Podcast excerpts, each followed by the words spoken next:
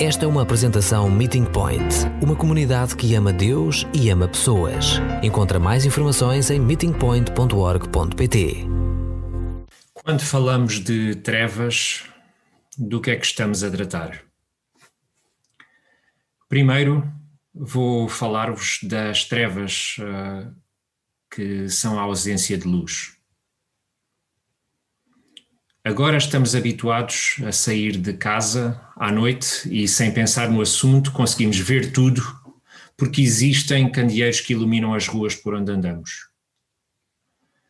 Para alguns pode ser incrível pensar nisso, mas antigamente não era nada normal haver iluminação pública nas ruas como temos hoje. As ruas eram escuras, como o breu, e era preciso muito cuidado quando circulava assim na escuridão Podíamos tropeçar ou embater em obstáculos, podíamos cair em buracos ou precipícios. Era muito mais fácil ser-se atacado, assaltado ou raptado. A escuridão ocultava os perigos. A escuridão protegia os que queriam fazer mal. As casas eram os refúgios para estas trevas, onde as pessoas acendiam lâmpadas a azeite, velas, candeeiros ou lareiras.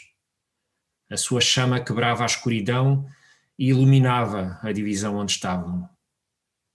Aí sabíamos com o que contar, porque estava à vista. Quando eu era pequeno, se havia uma coisa que metia medo, era o escuro.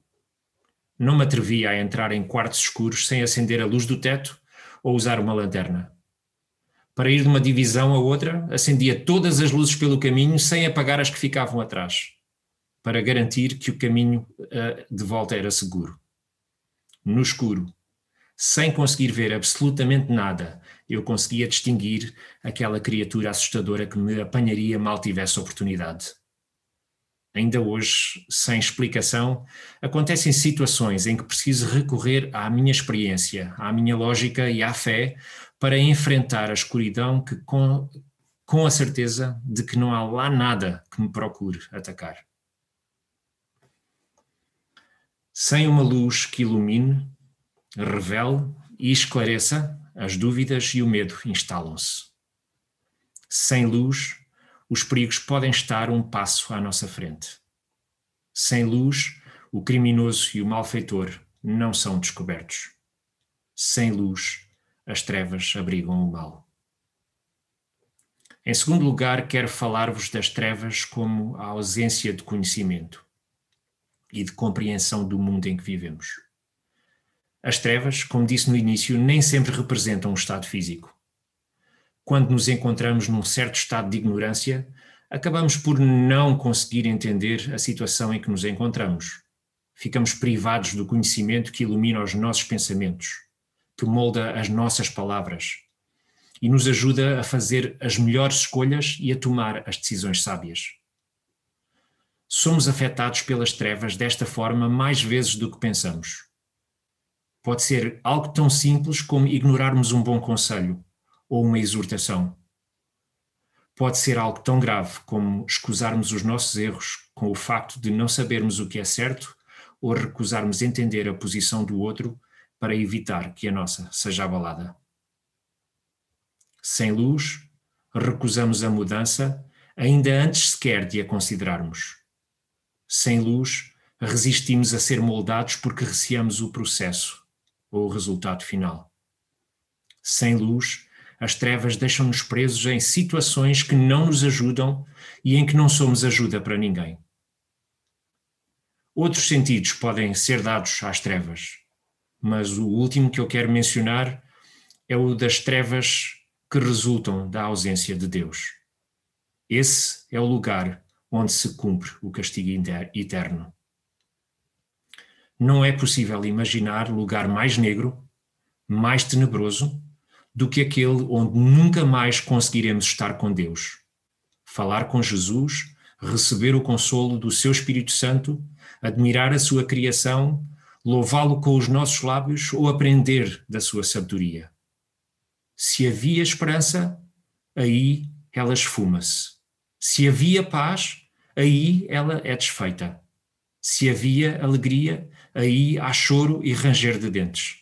Se havia amor, aí o amor para.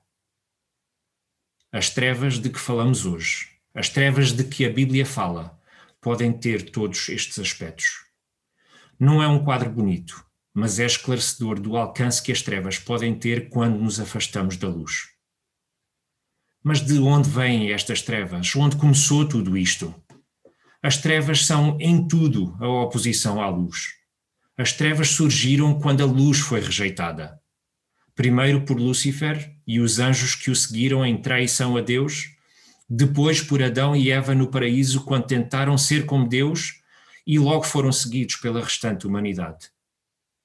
De cada vez que rejeitamos Deus, de cada vez que ignoramos Jesus, de cada vez que recusamos o seu convite à mudança de vida, estamos a cavar um fosso de pecado e de trevas, onde não temos lugar para a luz e onde Jesus não cabe nem é desejado. Acho que para nós é mais fácil entender o papel que a luz desempenha. Mas ele torna-se ainda mais evidente depois de termos entendido o alcance das trevas que ela enfrenta. A luz que existe desde antes da criação foi-nos prometida. Desde a primeira vez que a recusamos. Deus, que para ser justiça tem de ser amor, encontrou forma de nos dar um caminho de regresso à luz. Basta reconhecermos que estamos a ir na direção errada e escolhermos a sua direção. Esse caminho teve um custo. O custo foi elevado mas permitiu abrir o caminho até, até a todos os que estavam e ainda estão em trevas. Com esta luz, as trevas são travadas e a segurança é restabelecida. Os perigos não nos fazem estremecer e os malfeitores nada podem fazer contra a vida que temos em Deus. O mal não tem poder suficiente para nos separar de Deus. Com esta luz, acolhemos uma vida nova que resulta da mudança. A mudança deixa de nos assustar, porque quem a promove ama-nos profundamente. A luz que agora nos ilumina e nos muda vem de Jesus. É através dele que recebemos o conhecimento e a sabedoria que nos orienta num rumo diferente. Tudo o que agora fazemos é por causa do que ele fez por nós. Amamos porque ele nos amou primeiro. Servimos porque fomos servidos primeiro. Com esta luz, mudamos o destino que estava traçado. Já não estamos condenados à morte, a uma vida eternamente sem Deus. A nossa vida será eternamente preenchida por Deus, com esperança, com paz, com alegria, com amor. A nossa vida será preenchida eternamente por aquele que é a luz. Lemos ao longo da celebração algumas passagens que se referem a esta promessa que nos foi deixada por Deus, a Isaías. Uma promessa da luz que ilumina as trevas. Essa promessa foi anunciada ao povo de Deus, muitas vezes, de muitas formas, por muitos profetas. Essas profecias tornaram-se em enigmas ou curiosidades para os estudiosos mas foram uma fonte de esperança para aqueles que queriam ver as trevas efetivamente derrotadas e o reino de Deus restabelecido. Uma fonte de esperança para todos os povos, para todas as nações do mundo.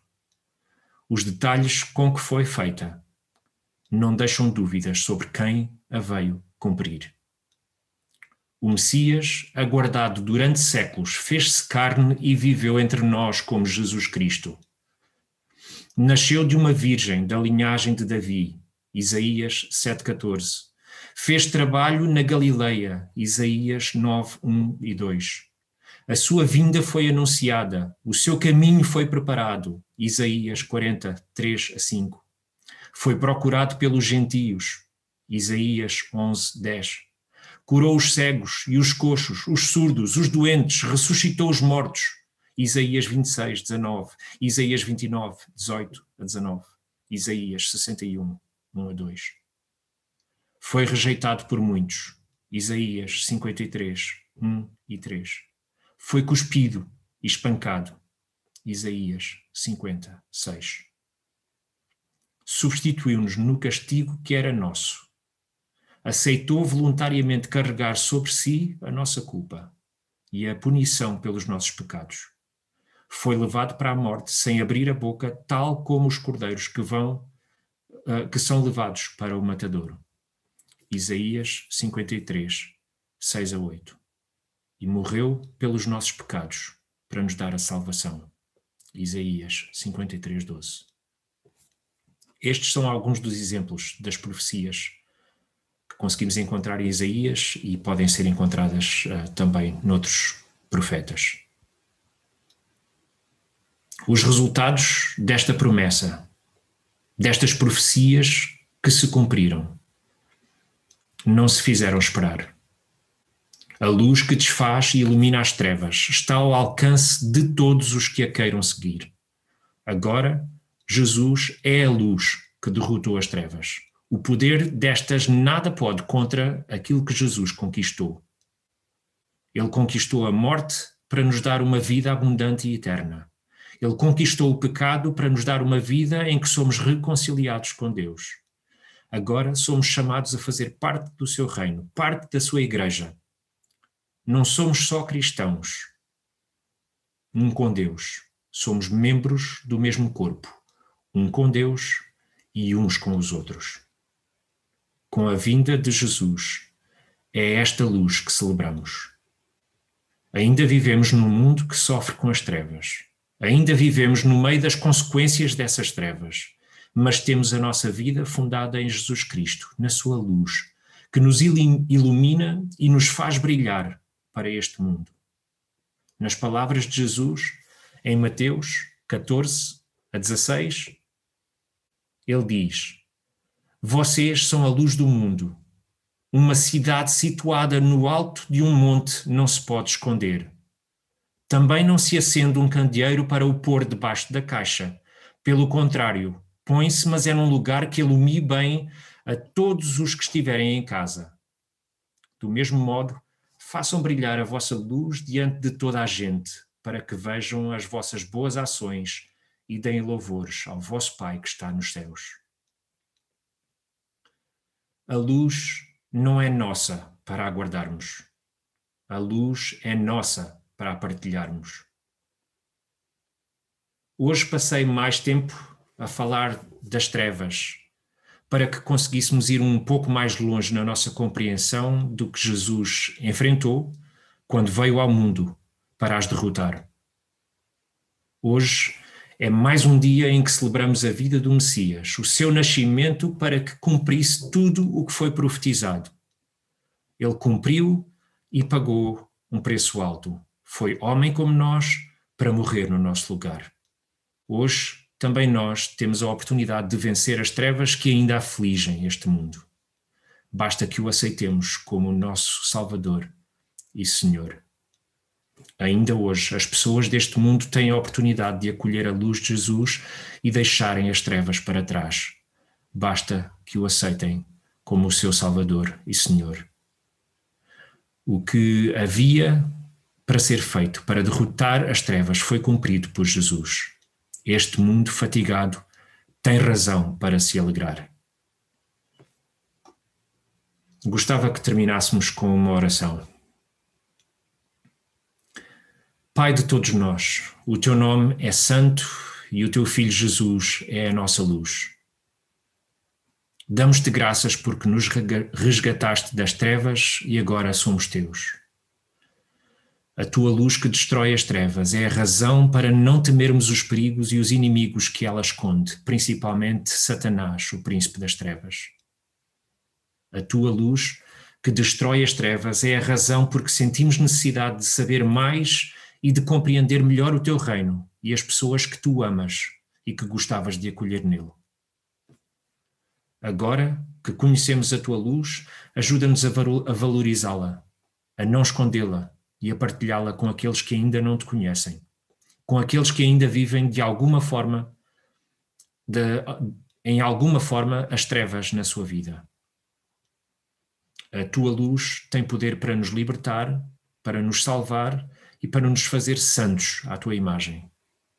Ajuda-nos a nunca esquecer isso, principalmente quando atravessamos momentos difíceis e lugares escuros onde as trevas procurem dominar-nos porque teu é o reino, o poder e a glória para sempre. Amém.